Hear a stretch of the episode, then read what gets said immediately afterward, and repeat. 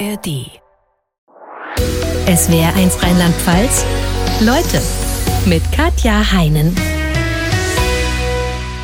Und in Leute begrüße ich unseren ehemaligen Bundespräsidenten Joachim Gauck. Herzlich willkommen. Hallo und herzlichen Dank für die Einladung. Wie darf ich Sie ansprechen? Ich weiß, dass man bei ehemaligen Bundeskanzlern immer noch Herr Bundeskanzler sagt. Ja, das ist beim Bundespräsidenten natürlich auch so. Aber jetzt haben Sie ja gezeigt, dass Sie das wissen. Und von jetzt ab rüsten wir protokollarisch ab und Sie reden mich bitte mit Namen an. Mit Herrn Gauck? Ja. Sehr gerne. Wir haben uns schon mal gegenüber gesessen. Das ist ziemlich lange her. 22 Jahre im hm. Jahr 2001 waren Sie unser Gast bei Leute Live. Sie hatten gerade Ihr Amt als Bundesbeauftragter für die Stasi-Unterlagen aufgegeben, sprich als Chef der Gauk-Behörde. Ja, die Behörde ja, wurde ja damals nach Ihnen benannt. Sie haben damals angefangen, Vorträge zu halten und eine Talkshow Gauk trifft zu moderieren. Heute im Rückblick sagen Sie, Wieso konnte ich mich darauf einlassen, eine Talkshow zu moderieren? Oder war das einfach auch eine spannende Sache? Naja, es war eine Zeit, äh, wo ich keine festen politischen Absichten verfolgt habe und ich kriegte dann ein Angebot und äh, mir schwebte sowas vor wie äh, zwei halbwegs intelligente Leute unterhalten sich in aller Ruhe. Also mir schwebte mir drittes Programm vor, aber es, es war dann erstes und äh, den äh, schwebte mir was Investigatives vor. Das lag mir überhaupt nicht. Ich hatte einen Vertrag für 20 Sendungen, den habe ich gemacht und dann war auch gut. Dann hatten wir 2012 erneut einen Sendungstermin mit Ihnen ausgemacht. Den mussten Sie dann absagen, weil was hm. dazwischen kam, nämlich die Wahl zum Bundespräsidenten. Ja. Also ich würde mal sagen, das ist eine ziemlich gute Ausrede, die Sie da hatten. Wenn Ihnen bei unserem ersten Treffen 2001 hm. jemand gesagt hätte, du wirst mal Bundespräsident der hm. Bundesrepublik hm. Deutschland, was hätten Sie geantwortet? Also, ich hätte das nicht geglaubt und hätte ihn ein bisschen für crazy gehalten, nett, aber ein bisschen verrückt. Äh, denn ähm, einmal hätte ich mir das nicht vorstellen können, auch für mich selber nicht zu dem Zeitpunkt. Und äh, politisch gesehen war das Unfug, weil ich ja in keiner Partei war. Und das gab es bisher noch nicht, einen parteilosen Bundespräsidenten. Und äh, so gab es im Grunde zwei Gründe, einen inneren und einen politischen, der mich hätte sagen lassen, Quatsch, Blödsinn. Nächste Frage. Sie sagen, Sie sind anders. bis heute parteilos, obwohl sich ja ganz viele Parteien darum bemüht haben, dass Sie Ihr Parteibuch annehmen? Wieso haben Sie sich immer dagegen entschieden? Naja, die haben das erwartet, aber so richtig gedrängelt haben die schon nicht. Ähm, naja, es ist so, dass ich denke, bei vielen Menschen setzt sich das politische Denken und Bewusstsein aus unterschiedlichen Elementen zusammen, für die unterschiedliche Parteien zuständig sind. Und es gibt für mich ein starkes ähm, Bedürfnis danach, in einer Gesellschaft zu leben, die eine Gesellschaft der Möglichkeiten ist. Also die Unterprivilegierten äh, mit Bildung auszustatten, äh, dass sie aufsteigen können. Das ist etwas, was ja normalerweise mehr mit einem linken Ansatz verbunden wird. Dann bin ich aber auch ein sehr starker Liebhaber der Freiheit. Und äh, äh, die Deutschen mit ihrem Sicherheitsbedürfnis sind mir manchmal so wenig freiheitsliebend. Also das ist nur die liberale Tradition, nicht? Und dann gibt es etwas, äh, was mich natürlich auch mit wertkonservativen Menschen verbindet. Ja, ich finde äh, das gut, äh, dass äh, der christliche Glaube mir eine Basis gegeben hat, äh, die mir erlaubt hat, stärker und länger zu hoffen und äh, mein Leben in bestimmte Richtungen zu bringen. Und ich halte eine intakte Verbindung zu dem Raum, in dem wir leben und geworden sind, zur Heimat, äh, für wichtig. Und äh, man kann auch eine Nation mögen, ohne Nationalist zu sein. Das wären eher konservative Elemente. Und ich glaube, bei vielen Menschen setzt sich das so zusammen, das Denken. Und Sie sind auch Wechselwähler, glaube ich, ne? Ich bin Wechselwähler, das sage ich den Leuten auch ganz bewusst, dass sie merken, also das ist auch normal, dass man sich je nach der Lage, in der sich das Land befindet, äh, entscheidet, wer hat jetzt die besseren Argumente und wem möchte ich folgen. Nicht? Als Sie das Amt des Bundespräsidenten damals übernommen haben, da gab es folgende Situation. Erst war Bundespräsident Horst Köhler zurückgetreten, weil er mangelnden Respekt vor dem Amt beklagt hatte. Dann musste Christian Wulff nach nur zwei Jahren seinen Rücktritt erklären, weil ihm Vorteilsnahme in seinen früheren Jahren als Ministerpräsident vorgeworfen wurde. Und dann kam sie und viele hofften, dass sie dem Amt wieder zu neuem Glanz verhelfen. Sogar ihre Kritiker waren nach ihrer Amtszeit der Meinung, er hat es geschafft. Jetzt war es aber ja sicherlich nicht ihr vorrangiges Ziel, dem Amt des Bundespräsidenten zu neuem Glanz zu verhelfen. Was war denn Ihnen persönlich das Wichtigste, was Sie in Ihrer Amtszeit erreichen wollten? am allerwichtigsten war mir, dass die Deutschen lernten, innerlich, tief innerlich zu glauben, was sie schon geschafft haben. Und ich fühlte ein Defizit an Selbstbewusstheit und auch an Wertbewusstsein gegenüber der eigenen Gesellschaft, die man gestaltet hat. Ich habe äh, darunter gelitten, dass die Deutschen zu wenig Freude an der Freiheit haben und äh, zu viel Sehnsucht nach Sicherheit. Und äh, ich habe verstanden, warum wir auch eine gewisse Scheu hatten, uns selbstbewusst und mit starker Verantwortungsbereitschaft in Europa hinzustellen. Denn ich gehöre zu der Generation im Krieg geboren und nach dem Kriege als junge Leute voller Schrecken, was aus diesem Land geworden war. Ja, wie viel Mord, wie viel Unrecht von diesem Land ausgegangen war, wie moralisch und politisch und ökonomisch ruiniert dieses Land war.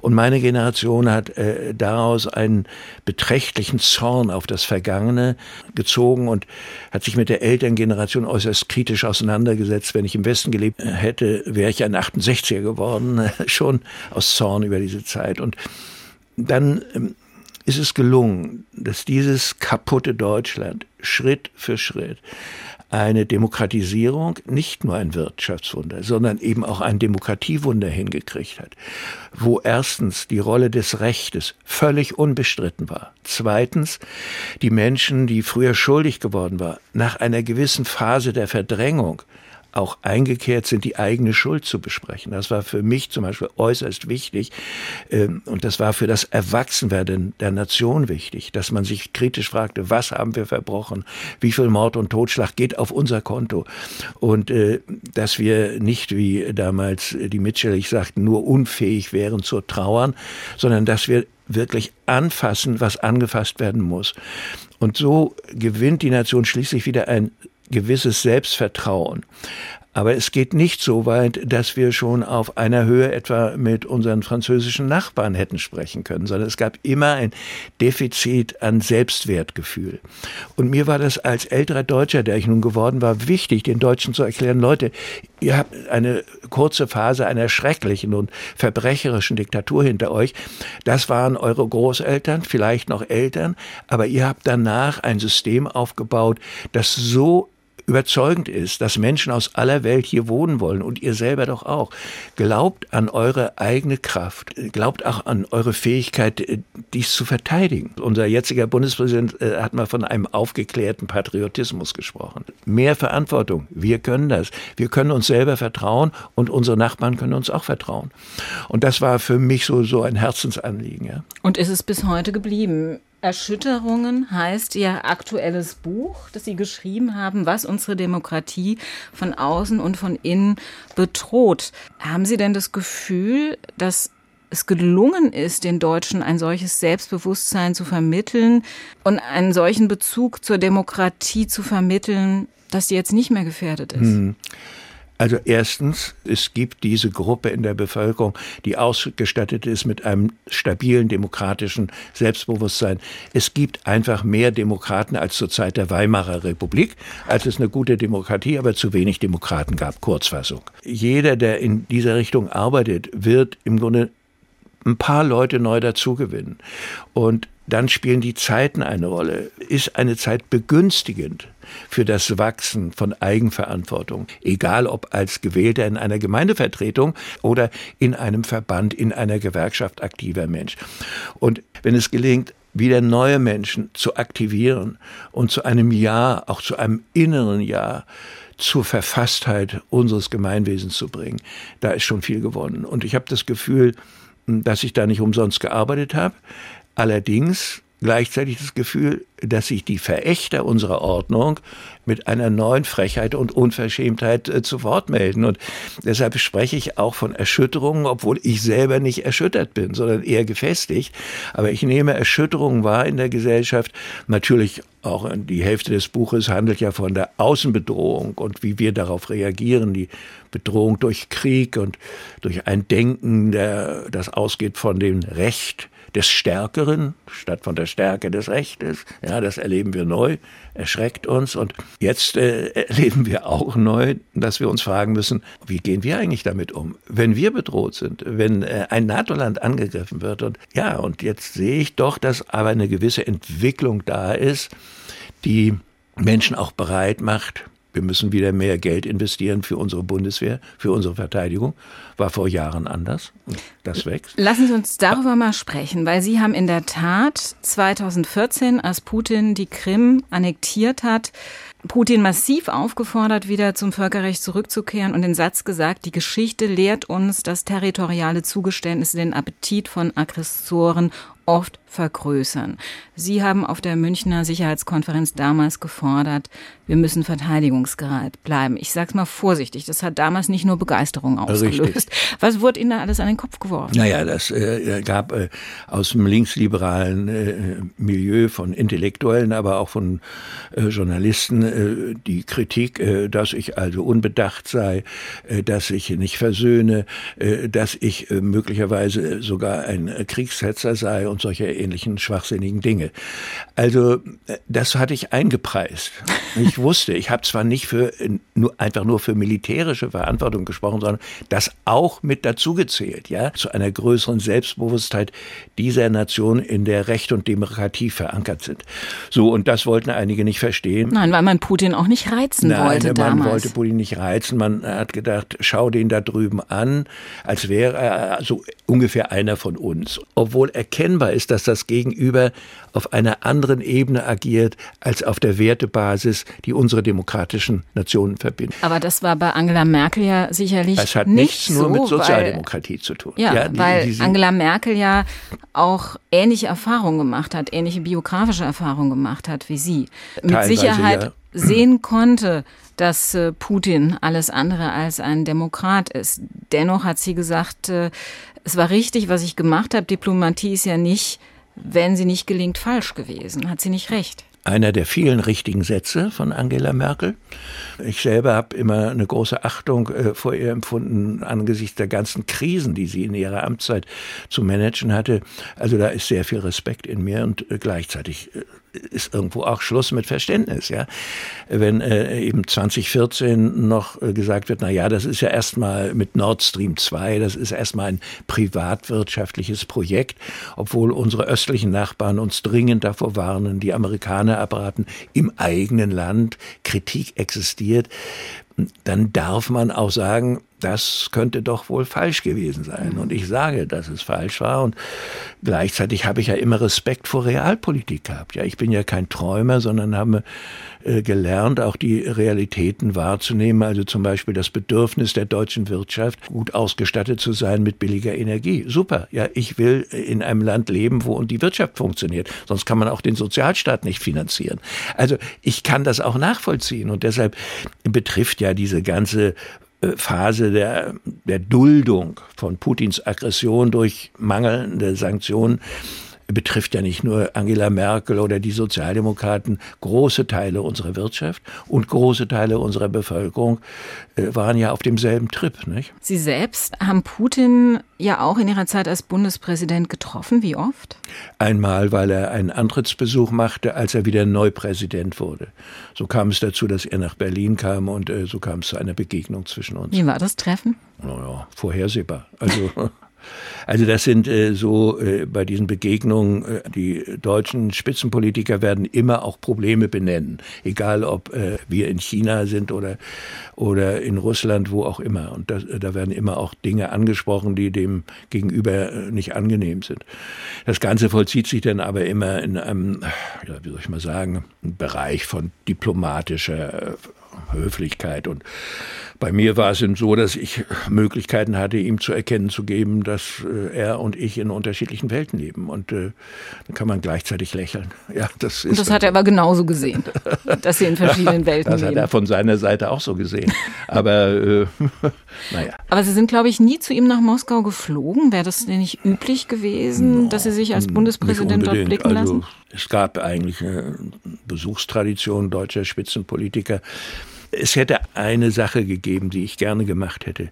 Ich habe in allen Ländern um uns herum Städten aufgesucht, in der ein anderes Deutschland üble Verbrechen begangen hat. In Theresienstadt, aber ganz besonders in Oradour in Frankreich, wo es einen Massenmord äh, gegeben hat äh, durch das deutsche Militär und oder die SS und äh, in Griechenland. Und so wäre ich auch äh, nach St. Petersburg gegangen, um an die Blockade Leningrad zu erinnern und die unzähligen Opfer, die dabei äh, entstanden sind. Und da war aber Bundespräsident Wulff gewesen. Und ich habe dann, um meinen Respekt auch gegenüber den Leiden der äh, sowjetischen Soldaten zum Ausdruck zu bringen, hier im Lande mal einen Besuch gemacht in einer Gegend, die die wenigsten kannten, Schloss Holte-Stuckenbrock, wo ein äh, großes Lager war, wo sowjetische Kriegsgefangene in einer Weise behandelt wurden, das kann man sich nicht vorstellen. Und äh, zu unheimlich äh, viele gestorben sind. Und ich wollte dieses Leiden dieser Menschen so aus dem Erinnerungsschatten herausholen und habe so gezeigt, ich habe schon ein, äh, ein Verhältnis äh, zu dem Leiden derer, die gegen Hitler gekämpft haben. Nur äh, ist dieses Verständnis nicht ausgestattet mit einem Verhältnis für Herrschaftsansprüche danach. Und genauso wie ich den äh, Menschen dankbar bin, die uns befreit haben, bin ich wütend auf sie, dass sie in halb Europa das Demokratieprojekt ruiniert haben, das Recht in ihre Hand genommen, die Menschen unterdrückt und um Freiheit und Selbstbestimmung gebracht haben. Das waren die östlichen Sieger. Die westlichen Sieger haben Demokratie errichten lassen, haben die Demokraten unterstützt. Die östlichen Sieger haben die Demokraten verfolgt und haben die Demokratie außer Kraft gesetzt. Und deshalb verdienen sie keinen Respekt wegen ihrer, keinen ausschließlichen Respekt wegen ihrer vorherigen Befreiungsaktivitäten, sondern eine deutliche Kritik. Wer befreit, soll Freiheit wollen. Und wenn man das nicht kann, dann ist es schwierig, nur von Befreiern zu sprechen. Sie treten sehr dafür ein, dass Deutschland äh, und auch die anderen europäischen Länder die Ukraine militärisch massiv unterstützen. Sie wissen aber, dass es in der deutschen Bevölkerung auch immer wieder Stimmen gibt, auch prominente Stimmen gibt, die sagen, wir können doch nicht immer mehr Waffen liefern, es gibt dann immer mehr zivile Opfer und wir feuern den Krieg immer mehr damit an. Können Sie das nachvollziehen? Ich kann es nachvollziehen, weil ich weiß, dass Ängste menschlich sind. Wir sehen an den Ukrainern, wie sie Mut entwickeln, obwohl sie das möglicherweise auch in früheren Zeiten nicht trainiert haben. Aber sie wollen unbedingt keinen Frieden unter der Knute von Menschen, die sie kennen, die das Recht nehmen, die Selbstbestimmung nehmen und äh, die das ganze Land verwandeln in eine Kolonie. All das wollen sie nicht und deshalb kämpfen sie. Und bei den Menschen, die aus Friedensliebe jetzt sagen, wir sollen dem überfallenen Opfer nicht mehr Waffen liefern, kann ich nur sagen, das ist ein gefährliches Angebot. Es klingt friedlich, aber es befördert eigentlich diejenigen, die mit bösen Absichten, und diese Menschen gibt es und diese Mächte gibt es, nur darauf warten, dass wir Schwäche zeigen. Es ist nicht so, dass ein gewissenloses Gegenüber in seinem Innern erschauert, wenn die anderen pazifistisch und friedliebend werden sondern die freuen sich dann und sehen diese edle Haltung als eine Geste der Schwäche. Und deshalb sind wir gut beraten, den Ukrainern zu helfen, sich und damit auch unsere Demokratie zu verteidigen. Denn würden wir die Gedanken äh, dieser Menschen, die Sie erwähnt haben, zu Ende denken, hieße das, ein künftiger Aggressor muss nur genug Panzer und Angriffsmöglichkeiten aufstellen und dann wird der Überfallene immer sagen müssen, damit nicht so viele Menschen sterben, geben wir lieber gleich äh, den Löffel ab und ergeben uns. Und dieser Logik mag die Ukraine nicht folgen. Dieser Logik mochte Polen nicht folgen, obwohl Polen sofort besiegt war, aber hat dann im Untergrund gekämpft. Und dieser Logik mochten die europäischen Länder nicht folgen, als Hitler mit seiner Angriffsmaschine ganz Europa zu besiegen trachtete. Was wir nie vergessen dürfen, nicht durch pazifistische Gesinnung oder wohlmeinende Appeasementpolitik wurde Hitler gestoppt, sondern durch massive Bewaffnung und massive Kampfbereitschaft. Ohne diese Waffen, ohne diese Bereitschaft zum Kampf wäre Europa unter dem Hakenkreuz gewesen, möglicherweise bis heute. Und deshalb äh, ist es eine Geschichte, die die uns als Last vorliegt und die uns gleichzeitig eine Lehre anbietet. Verzichte nicht darauf, das, was du schätzt und was werthaltig ist, Freiheit und Recht, Autonomie, verzichte nicht darauf, das zu verteidigen. Sagt ein Mann, der in der DDR noch auf seinem Trabi den Aufkleber hatte, stell dir vor, es gibt Krieg und keiner geht hin, oder? Nein, den hatte ich nicht, aber durchaus Schwerter zu Flugscharen. Okay. Und äh, Schwerter zu Flugscharen, das war für uns, ich würde mal sagen, ein strategischer Pazifismus. Ne, die DDR war ein Land, das dermaßen äh, militarisiert war, besonders an ihrem Ende, das können Sie sich hier im Westen gar nicht vorstellen. Ging bis dahin, dass wir Militärunterricht an den Schulen hatten in der zehnten Klasse und äh, dass so viel äh, Militär im Land war, nicht nur Russen, äh, sondern auch nationale Volksarmee, Grenztruppen und äh, dass in den Betrieben Arbeiterkampfgruppen den bewaffneten Kampf trainierten. Also es war ein hochmilitarisiertes Land und war da war das Signal äh, äh, Frieden schaffen ohne Waffen auch gleichzeitig ein gesellschaftskritisches Signal. Das kam äh, von der kirchlichen Jugendarbeit aus und hat von da aus dann auch ein bisschen Kreise gezogen in die übrige Gesellschaft hinein. Aber ich gehöre in der Tat zu den Menschen, die auch durch die Geschichte gelernt haben, ein wohlmeinendes des Denken in Richtung Pazifismus dann kritisch äh, zu betrachten. Und es gibt jetzt eine Reihe von Meinungsäußerungen von früheren Wehrdienstverweigerern aus dem alten Westen, die sich selber fragen, wäre ich heute auch noch ein Verweigerer? Und die dann antworten, nein, unter diesen Bedingungen nicht. Wie stark ist denn Ihre Sicht auf Russland biografisch geprägt? Sie waren elf, als Ihr Vater, der im Rostocker Hafen damals als Arbeitsschutzinspektor arbeitete, spurlos verschwunden ist und äh, von einem sowjetischen Militärtribunal wegen angeblich antisowjetischer Hetze verurteilt worden und zur Zwangsarbeit nach Sibirien verschleppt wurde. Ja. Also ich habe in meinen Lebenserinnerungen vor 13 Jahren dieses Schicksal erwähnt, aber während meiner ganzen politischen Arbeit im Osten vor 89 nicht und später auch nicht. Ich brauchte diesen Rückgriff auf Familienerfahrungen nicht, um die tatsächlich herrschende Rechtlosigkeit in der Gesellschaft zu erkennen.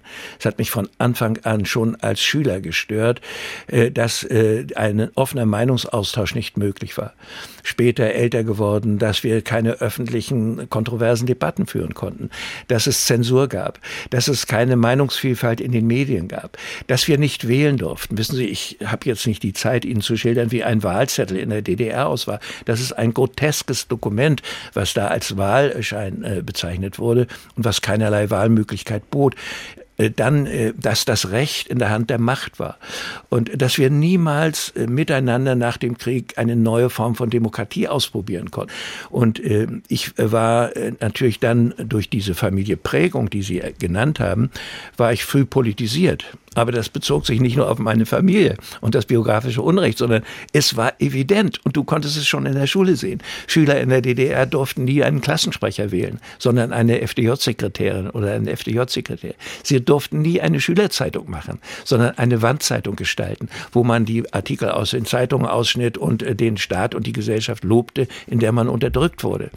Durfte nie in einer freien Gewerkschaft aktiv sein, sondern in einer Gewerkschaftsattrappe, wo das Anliegen der Gewerkschaftsführung war, denen da unten zu erklären, wie die da oben es gut meinten. Also ich äh, will es mal ganz plastisch sagen. Du merkst es früh, wenn du denkst und liest und dazu noch Westmedien hörst, du merkst es früh, dass du betrogen wirst, dass es darum geht, die Ohnmacht der vielen auf Dauer zu befestigen und die Übermacht der wenigen ebenso. Und da kannst du als junger Mensch nur äh, dagegen sein. Und natürlich war das dann ein wenig gestützt auch von einer emotionalen Sicherheit. Die da oben tun Unrecht. Denn mein Vater ist äh, mit anderen Kumpels zusammen völlig zu Unrecht, ohne jeden Grund verknackt worden. Hinterher hat man das alles re revidieren können. Also als die Akten in Moskau geöffnet wurden, da wurde reihenweise gesagt, ja, das war Unrecht, Unrecht, Unrecht.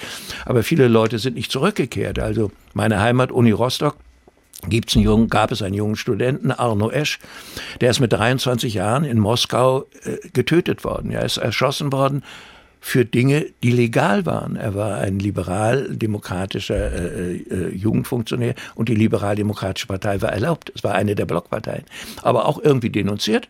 Und warst du erstmal vor einem solchen Militärtribunal, wissen Sie, da gab es keine Verteidiger, keine Zeugen, da wurde nicht Recht gesprochen, sondern da wurde Unrecht exekutiert und da wurden Sklaven geworben für die Arbeit in Sibirien oder in den Bergwerken oder am Eismeer, wo auch immer. Das waren schon bittere Zeiten und äh, kommt mir manchmal merkwürdig vor, äh, dass wir so wenig darüber wissen, äh, wie elementar das Unrecht hineingewirkt hat, auch in die deutsche Nachkriegsgesellschaft. Sie haben ja später sehr dafür gekämpft, als Vorsitzender des Parlamentarischen Ausschusses zur Kontrolle der Auflösung des Ministeriums für Staatssicherheit, dass die Stasi-Akten zugänglich mhm. sind. Zugänglich für die Opfer, zugänglich für die Wissenschaft. Das war etwas, was damals zum Beispiel Helmut Kohl definitiv nicht wollte.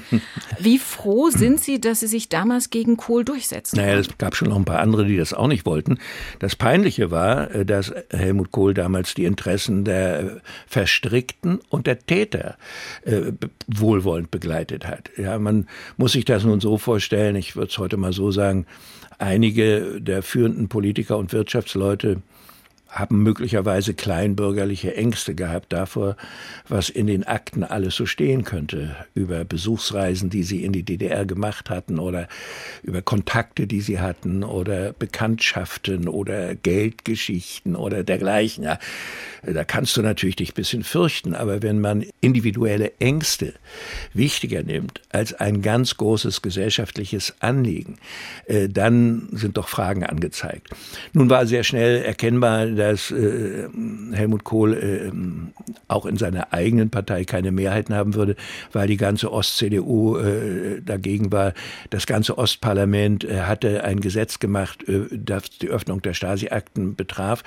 Und es war schwer vorstellbar, dass in einem so eminent ostdeutschen Thema später der Deutsche Bundestag äh, eine Kehrtwende vollziehen würde. Und Herr Schäuble, der damals eine Schlüsselposition hatte äh, als Innenminister, hat das auch bald erkannt. Er hat sich freigemacht äh, von den äh, Ratschlägen, die er von ostdeutschen Spitzenpolitikern der Union bekommen hat, äh, die auch eher wollten, dass das Ganze unter der Decke bleibt.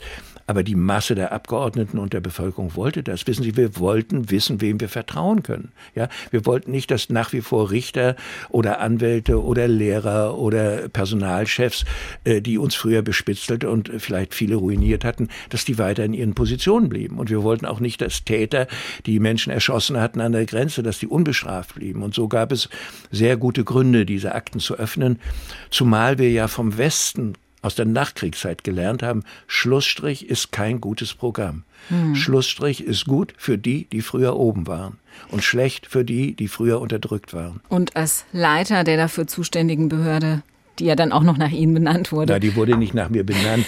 Die Medien und der Volksmund hat das so gemacht. Gut, trotzdem, der Gauk-Behörde konnten Sie ja. natürlich umso intensiver dafür einsetzen. Als Sie Ihre eigene Stasi-Akte gelesen haben, gab es denn noch irgendwas, was Sie überrascht hat? Ja, gab es schon. Also manches nicht, aber einiges schon.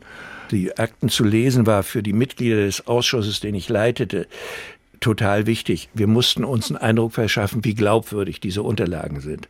Ja, weil es böse Menschen gemacht haben. Viele haben später gesagt, böse Menschen machen schlechte Akten. Aber das war Schwachsinn, wie wir gemerkt haben, denn diese Akten sind ja Werkzeug dieser Unterdrückungsmaschinerie.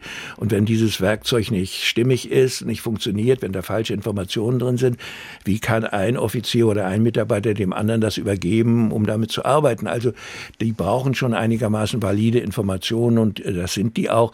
Aber was hat Sie denn überrascht? Als an, an, an der Akte hat mich überrascht, dass, äh, dass zum Beispiel ein äh, guter Freund, äh, den ich selber in der jungen Gemeinde kennengelernt hatte und selber als Erwachsenen getauft hatte, dass der eines Tages bei mir erscheint und sagt, ich war IM. Solche Dinge gibt es immer wieder. Und die bei oft so, dass diejenigen, wo man sagte, die sind so rot, die sind da bestimmt auch spitze, dass die das gar nicht waren, sondern die, das waren eben Leute, die waren loyal ihrer Partei gegenüber gegenüber, was nicht gleichzeitig bedeuten musste, dass man auch geheimdienstlich aktiv gewesen ist. Wir haben auch Akten, da, da sind Genossen gefragt worden, ob sie mitmachen, auch Offiziere, und die haben dann gesagt, ja, also Sozialismus ja, aber hinter dem Rücken über meine Genossen reden, nein. Ne? Dann haben die Stasi-Leute gesagt, ja, aber das will unsere Partei so haben. Ne, das kann ich aber nicht. Ja, also man konnte auch Nein sagen. Angeblich stand in Ihren Stasi-Unterlagen, Sie können gerne widersprechen, wenn es nicht stimmt, dass Sie als Pastor ein schlechtes Verhältnis zur Kirchenverwaltung hatten, weil Sie die Büroarbeit nur sehr unregelmäßig und mit geringer Sorgfalt erledigen mhm. würden. Da können Sie mal sehen, wie genau die Bescheid Stimmte das? Das stimmte 100 Prozent. Ich war eine Last für die Behörde, äh, aber Sie können davon ausgehen, dass ich keine Last war in meiner Gemeinde oder unter meinen Jugendlichen. Aber es ist lustig, dass jemand, der es nicht so mit Akt Akten und mit Büroarbeit hat und ja. sagt, äh, ich war eine Last für meine Behörde, dann später Behördenchef wird. Ja, ne? ist so. Es ist äh, skurril. Es ist auch merkwürdig, äh, dass einer, der im fernen Mecklenburg, wo nur wenige Menschen wohnen und dazu noch ein Pastor, später Präsident des größten Landes von Europa wird. Es geht manchmal wundersam zu im Leben. Und was die Behörde betrifft, so hatte ich insbesondere mit meinem Direktor Hans-Jörg Geiger, einem liberalen, parteilosen Juristen aus Bayern, ein hohes äh, Talent. Und Hans-Jörg Geiger hat alle diese Dinge gekonnt und äh, organisiert, äh, was ich nicht vermocht hätte. Ja. Es ist immer das, wichtig, die richtigen Leute um sich herum zu haben. Ne? Ja, es, du musst Menschen haben, die das können, was du nicht kannst. Wie erklären Sie sich, dass nach über 30 Jahren, die jetzt seit der deutschen Einheit vergangen sind, die Unterschiede zwischen Ost und West im Wahlverhalten noch immer so groß sind? Die mhm. AfD ist in Ostdeutschland inzwischen mit 32 Prozent laut Wahlumfragen die stärkste Partei. Im Westen ist sie das zum Glück nicht. Die Grünen kriegen im Osten hingegen ja fast keinen Fuß mhm. auf den Boden. Ja, daran sehen Sie etwas, was wir auch häufig nicht beachtet haben, dass beim Entstehen eines politischen Klimas und einer Mentalität lange Zeiträume erforderlich sind. Wann entstehen die Grünen? In der Entwicklung der Demokratiegeschichte des Westens spät. Im Westen gibt es Aufbau der Demokratie seit 1946, Schritt für Schritt. Im Osten gibt es diesen Aufbau seit 1990. Wir haben im Osten eine Diktaturgeschichte, die zwölf plus 44 Jahre ist. Das sind mehr als zwei Generationen. In dieser Zeit entstehen ganze Großbevölkerungsgruppen, die vom System begünstigt sind. Da hängen Familien dran, die begünstigt waren und die eine Rollensicherheit und zum Teil eine Bedeutung in ihrem Umfeld verloren haben, so dass sie frustriert sind nach dem Verlust ihrer Macht. So dass selbst wenn davon zwei Drittel wirklich innerlich umgekehrt sind und in der Demokratie angekommen sind, bleibt ein Drittel. Zweitens, in der Phase der Wiedervereinigung ist sehr viel an Lebenssicherheit, im nichtpolitischen Bereich der Gesellschaft verloren gegangen, nämlich all diejenigen, die in Betrieben waren, die nicht überlebensfähig waren, die jetzt äh, umstrukturiert wurden, sie zum Teil erstmal arbeitslos wurden, dann mussten sie neu lernen und das war für äh, eine junge Bevölkerung günstig und für die Menschen in meinem Alter, die über 50 waren, war es hochkomplex und viele fühlten sich dann ungerecht behandelt und sind auch in einen Trotz verfallen. Sie haben nicht die Chancen gesehen, sondern nur ihre gegenwärtigen Lasten. Westen. Das wäre die zweite Gruppe. Und dann äh, gibt es etwas, äh, was wir überall feststellen. Und dazu komme ich später, wenn wir noch Zeit haben in dem Gespräch. Es gibt überall Menschen, die von Natur aus, und ich habe solche Studien bei meinem Buch eben kennengelernt, ausgestattet sind, wie die Wissenschaftler sagen, mit einer autoritären Disposition. Die gibt es in jeder Gesellschaft. In Europa sind das etwa 33 Prozent der Menschen. Das muss nicht immer konservativ sein, sondern das gibt es auch in links. Also diese Prägung, so, äh, so eine äh, ur äh, autoritäre Festplatte. Das sind Menschen, für die ist Sicherheit wichtiger als Freiheit. Die lieben mehr Führung klare, deutliche Führung. Und die fürchten den Wandel. Sie mögen kein Risiko. Eine andere Bevölkerung freut sich über den Wandel und sagt endlich mal was Neues. Diese Menschen nicht. Und so kommen verschiedene Faktoren zusammen. Einmal Prägungen einer noch nicht lange genug verankerten Demokratie, einer schwachen Zivilgesellschaft, weil die Zeit fehlte, wirklich zu verinnerlichen, was ich kann als Gewerkschaftsfunktionär. Was aber als 30 Jahre ja, ist doch eine lange als, Zeit. Ja, eigentlich. aber trotzdem. Und dann kommt noch etwas hinzu. Es gibt ein Phänomen, das äh, nennen die äh, Psychotherapeuten und Psychologen die transgenerationelle Weitergabe starker Prägungen, also von Traumata oder von Siegen, großen Erfolgen, die man mal gehabt hat. Und man kann das verbal und nonverbal auf die kommende Generation übertragen. Ich habe also Leute kennengelernt an Gymnasien, die DDR-Abiturienten, die DDR nicht gekannt haben und mir was vom Pferd erzählt haben über den Sozialstaat DDR. Dann habe ich die gefragt, ob sie wissen, was ihre Oma für Rente kriegte damals oder wie mit unseren Behinderten umgegangen wurde. Keine Ahnung. Ich habe sie gefragt, was in der Schule los war, ob sie sich an den Wehrkundeunterricht erinnern können oder Fahnenappell. Da waren sie ja noch nicht da. Aber ihre Eltern haben ihnen nichts davon erzählt.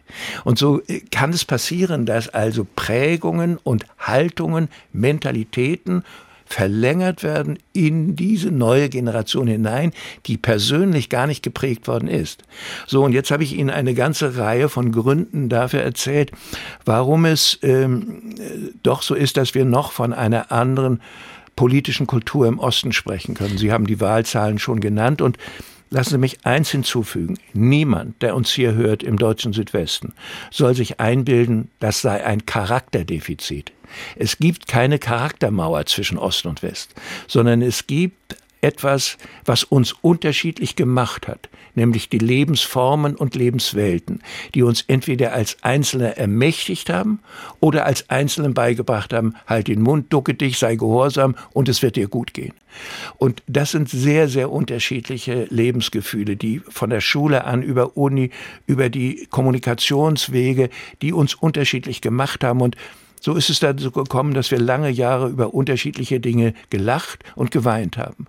Und äh, so ist diese äh, Sache zu verstehen. Also bitte nicht verstehen als ein charakterliches Manko des Ostmenschen. Das Zumal man ja auch sagen muss, dass auch im Westen rechte Parteien wie die AfD höheren Zuspruch bekommen haben in letzter jetzt, ja. Zeit. Auch in anderen europäischen Ländern rechte Parteien ja. äh, deutlich äh, gewonnen haben an Stimmen. Wie erklärt erklären sich das? Ja, Was läuft falsch in das, unseren Demokratien? Es ist eigentlich interessanter, als auf die Ossis zu schauen, nach Skandinavien und in die Schweiz zu schauen. Wir haben hier die besten Länder der Welt. Die meisten Menschen würden sich freuen, in so einem Land zu wohnen in eine wirklich substanziell starke Demokratie, ein starker Sozialstaat in ganz Skandinavien. Und wenn wir in Skandinavien den Erfolg der nationalpopulistischen Parteien anschauen, dann spüren wir, da muss es etwas geben, außer der Sorge um soziale Missstände es gibt etwas. Und dieses, dem bin ich eben nachgegangen. Und schon in meinem vorigen Buch äh, über Toleranz habe ich die, diese Studien kennengelernt, auf die ich mich beziehe. Jetzt komme ich nochmal auf diese Prägung von Menschen, äh, diese autoritäre Disposition. Das hört sich jetzt gefährlich an. Das ist aber zunächst eine völlig normale Haltung. Es muss Menschen geben, die das Hergebrachte lieben und bewahren wollen. Das ist nichts Böses. Und es äußert sich auch normalerweise in wertkonservativer Politik. Auch das ist nichts Böses, sondern es braucht jede Gesellschaft. Nun passiert Folgendes. Wenn wir in einer Zeit leben, die ganz stark geprägt ist von Ängsten durch Krisen oder durch einen super starken Wandel, dann entstehen so massive Ängste, dass die traditionellen konservativen Parteien nicht mehr diese Ängste bearbeiten. Und dann entsteht rechts von den traditionellen Parteien, und das haben wir viel früher in Österreich gesehen, in der Schweiz und in Skandinavien, Anbieter, die sagen, haben wir eh gesagt, viel zu viel Globalisierung, viel zu viel Europäisierung und dann die ganze Moderne, diese ganze Vielfalt und diese ganzen fremden Menschen, zu viel Wandel. Und es muss sein wie früher, aber wir wissen, wie es besser ist. Und diese Menschen, die in der Zeit von Krise und forciertem Wandel verunsichert sind, die tendieren dann nach rechts außen. Und äh, das gibt auch andere Gegenden, wo Menschen dann nach links außen tendieren. Wir haben in Italien oder in Südamerika auch linkspopulistische Bewegungen, die zum Teil reüssieren. Aber es ist so, dass sehr viele Menschen den starken Wandel fürchten. Und äh, deshalb müssen wir uns darauf einstellen. Und es ist in der Tat so, dass so wie die Sozialdemokraten eine Argumentation brauchen, die Kommunisten und äh, Linksextremisten im Grunde ein bisschen abholt und zum anderen abgrenzt. So muss auf der konservativen Seite eine Bereitschaft entstehen, Wähler aus diesem Bereich der Verunsicherten wieder zurückzugewinnen zu einer demokratischen konservativen Politik. Also die und CDU die stärker muss wieder weiter nach rechts ja, rücken, und, sagen ja, Sie. Und die, die aber stärker abzuweisen, die mit narzisstischem Vokabular kommen. Also Nazis müssen wir bekämpfen. Aber wir werden nicht so tun, als ob alle, die die AfD wählen, nun Faschisten sind und den Führer haben wollen. Ja, Ich nehme mal so ein Beispiel aus diesen anderen Parteien. Wenn wir in die Schweiz schauen, dicht gelegen hier zu uns, diese Schweizer, die da eine Partei wählen, die ist für mich unmöglich. Die SVP ist stärkste Partei dort. Sie ist gegen Europa, aber mit unserer AfD wollen die nicht reden. Da ist ihnen zu viel nationalistisches Gedankengut drin. Und so sehen wir jetzt in Skandinavien Rechtsaußenparteien, die sich selber fragen, was wollen wir eigentlich sein? Schweden Demokraten. Furchtbare Partei zu Beginn, durchsetzt von Nazis Und so Schritt für Schritt haben sie sich jetzt so ein bisschen in die Mitte bewegt und sind jetzt fast schon relevanter Faktor bei der Politikgestaltung. Und äh, es ist jetzt zu abzuwarten, wie das in Deutschland ist. Unsere AfD ist auf keinem guten Trip. Abgesehen davon, ich halte sie sowieso für verzichtbar, aber offenkundig, und darum ging es mir auch, das war für mich auch ein Lernprozess. Woher kommen die, die nicht bösartig sind, die keinen Hitler wollen und trotzdem die AfD wählen. Und das ist für uns die relevante politische Frage. Und wir machen es uns zu einfach, wenn wir sagen, einmal AfD, immer Nazi. Nein. Das, da hat, die, hat das konservative Deutschland eine Verpflichtung, Angebote zu machen und verunsicherte Menschen neu zu beheimaten in diesem Raum. Sie greifen in Ihrem Buch ja auch das Thema Einwanderung auf. Das Thema, wo sich die AfD eben ganz stark drauf fokussiert und stellen die Frage, wie viel Einwanderung verträgt unsere Demokratie mhm. denn tatsächlich? Wie sieht da Ihre Antwort aus? Wissen Sie, ich mochte das noch nie, wenn man kritische Fragen überhaupt nicht bearbeitet. Ja, das war schon, als ich Bundespräsident war, Bundespräsident muss positiv denken und ist eine Instanz der politischen Korrektheit. Okay. Aber ich wollte es damit auch nicht übertreiben. Und äh, bei einer großen Zuwanderungswelle, als die Zivilgesellschaft super aktiv war und äh, erfreulicherweise vieles geregelt hat und äh, wir die Botschaft hörten, wir schaffen das. Übrigens eine gute Botschaft, ja. Ich möchte nicht hören, wir schaffen das nicht, ja. Da entstand eine Unsicherheit, die die AfD massiv für sich genutzt hat und übrigens die ganzen skandinavischen Staaten. Etwas später, nämlich bei der letzten Parlamentswahl in Dänemark, übernehmen Sozialdemokraten Spruchgut, das würden wir heute der AfD zuschreiben. Also Abgrenzung und gewinnen damit die Wahlen als Sozialdemokraten. Und ich habe als äh, Präsident schon mal mehr erlaubt zu sagen, Leute, da ist noch was. Unser Herz ist weit aber unsere Möglichkeiten sind endlich. Das war ein Signal, das war so gemeint. Lass uns über alles sprechen. Über das, was wir gewinnen durch Zuwanderung, und das ist viel, aber auch das, was als Last mitkommt. Was offenkundig ist, wenn wir in die Zentren der Zuwanderung gehen und wie große Schwierigkeiten die Oberbürgermeister hatten, das zum Beispiel äh, alles zu gestalten und zu gewährleisten. Du siehst, es gibt Lasten, es gibt äh, mitgebrachte Unsitten aus den Herkunftsländern, mitgebrachten Antisemitismus, äh, mitgebrachte Feindschaft gegen Homosexuelle, Verachtung von Frauenrechten und solche Dinge und es gibt Kriminalität und äh, mangelnde Bereitschaft zur Integration, auch bei manchen Zugewanderten und nicht nur Integrationsfeindlichkeit bei Deutschen. Und über all das müssen wir doch sprechen. Und ich wollte nicht, dass wir, die Guten, in der Mitte der Gesellschaft über Vielfalt als Gewinn sprechen, und die anderen, die Lasten werden besprochen am Stammtisch oder von rechts außen. Und deshalb äh, rege ich an, sich Bilanzen zu stellen. Wie schaffen wir es, eine akzeptierte Form von Zuwanderung und Integration zu implementieren. Denn du brauchst ja für Menschenfreundlichkeit und für, die, für das Akzeptieren von Zuwanderung, du brauchst eine Bevölkerung, die das trägt. Und deshalb dürfen Politiker auch über Begrenzung nachdenken. Und es äh, war mir auch in diesem Buch, wie schon im vorigen Anliegen, äh, zu sagen, Mensch Leute, schaut genauer hin und übernehmt euch nicht. Und es kann auch hier so ein Wunschdenken existieren. Wir sind so liberal und so menschenfreundlich, dass wir sagen, jeder ist willkommen. Aber wird eine Mehrheit unserer Bevölkerung das mittragen? Oder welch ein Wahlverhalten würden die Sozialdemokraten, Christdemokraten und Freidemokraten und Grüne, welch ein Wahlverhalten würden sie hervorrufen? Denn die AfD freut sich, wenn es zur Krise kommt. Krisenzeiten sind Gewinnerzeiten für Populisten. Lassen Sie uns zum Schluss der Sendung noch mal ganz kurz zurückblicken auf 83 Jahre gelebtes Leben vom oppositionellen Pastor in der DDR über den Beauftragten für die Stasi-Akten, über den Bundespräsidenten bis heute hin zum Mahner für den Fortbestand unserer Demokratie und zur moralischen Instanz, als die Sie gelten. Wenn Sie auf diese 83 Jahre zurückblicken, auf was sind Sie am meisten stolz? Ja, lassen Sie mich mal so antworten. Am glücklichsten war ich 1989. Ich sollte demnächst 50 werden, im Januar 90, und äh, habe zu meinem allergrößten Erstaunen gemerkt, dass es möglich ist, die Angst, die uns dort im Osten gebunden hat, abzulegen und ein freier Mensch zu sein. Und diese Tage und Wochen der Ermächtigung zum Bürger, zur Bürgerin, wo plötzlich Menschen, die niemals damit gerechnet hatten, frei zu sein, zusammenkamen und sich auf die Straße begaben und behaupteten, wir seien das Volk und wo tatsächlich Befreiung Wirklichkeit wurde. Das war noch schöner als das Leben im Schloss Bellevue. Und auch das war nicht schlecht, sondern das war ein Stück von Leben, äh, für das ich unendlich dankbar bin. Ich hätte mir nie träumen lassen, als äh, unterdrücktes Kind aus einer fernen Ecke von Deutschland einen solchen Weg machen zu können. Und deshalb werde ich äh, weniger über Stolz sprechen als über diese glückhafte Phase. Ich Wie, bin tief, tief dankbar.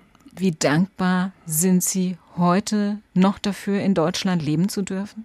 Sehr dankbar, dass wir einfach freie Menschen sein dürfen mit unserer Offenheit, die wir jederzeit an den Tag legen können, dass wir uns verbünden können mit anderen, dass wir auch Blödsinn sprechen können, ohne dass wir dafür bestraft werden, dass wir unsere Berufe selber wählen können, dass wir freie Medien und freie Autoren haben und dass wir ein Recht haben, dem wir vertrauen können, eine Instanz wie das Verfassungsgericht, die darauf wacht und dass wem das alles nicht passt, dass der auch gehen kann und dass dieses Land nie wieder ein anderes überfallen hat seit den schrecklichen Zeiten.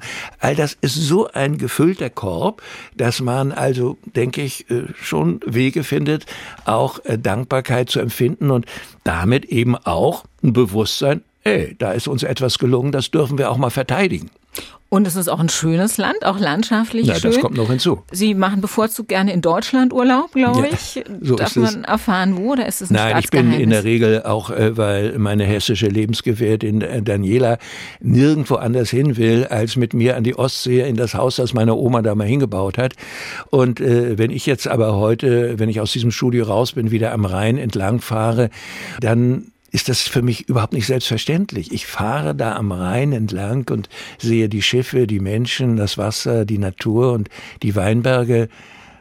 Und dann erinnere ich mich manchmal, dass ich vor 40, 50 Jahren dachte, ach, du möchtest eigentlich mal am Rhein entlang fahren, aber das wird wohl nichts mehr werden. Also mit Schwimmen ist es im Rhein nicht so. Nö. Ich habe mir aber sagen lassen, dass Sie an der Ostsee ganz, ganz gerne schwimmen ja, und so auch kein Problem damit haben, vom Wahlvolk in Badehosen gesehen zu werden. Ja, so Am ist es. Ende der Sendung gibt's immer ein kleines Geschenk für unseren Gast und ich habe für Sie ein kleines Sommerset zusammengestellt, ein knallgelbes Badetuch in SWR 1 Farbe für Sie für den kommenden Sommerurlaub und äh, dazu noch eine sehr, sehr schöne Lektüre, den Roman Der große Sommer von Ewald Ahrens. Das stimmt auf jeden Fall positiv und ich glaube, positives Denken ja. können wir in diesen Zeiten alle gut brauchen. So ist es und ich bedanke mich für diese super Geschenke.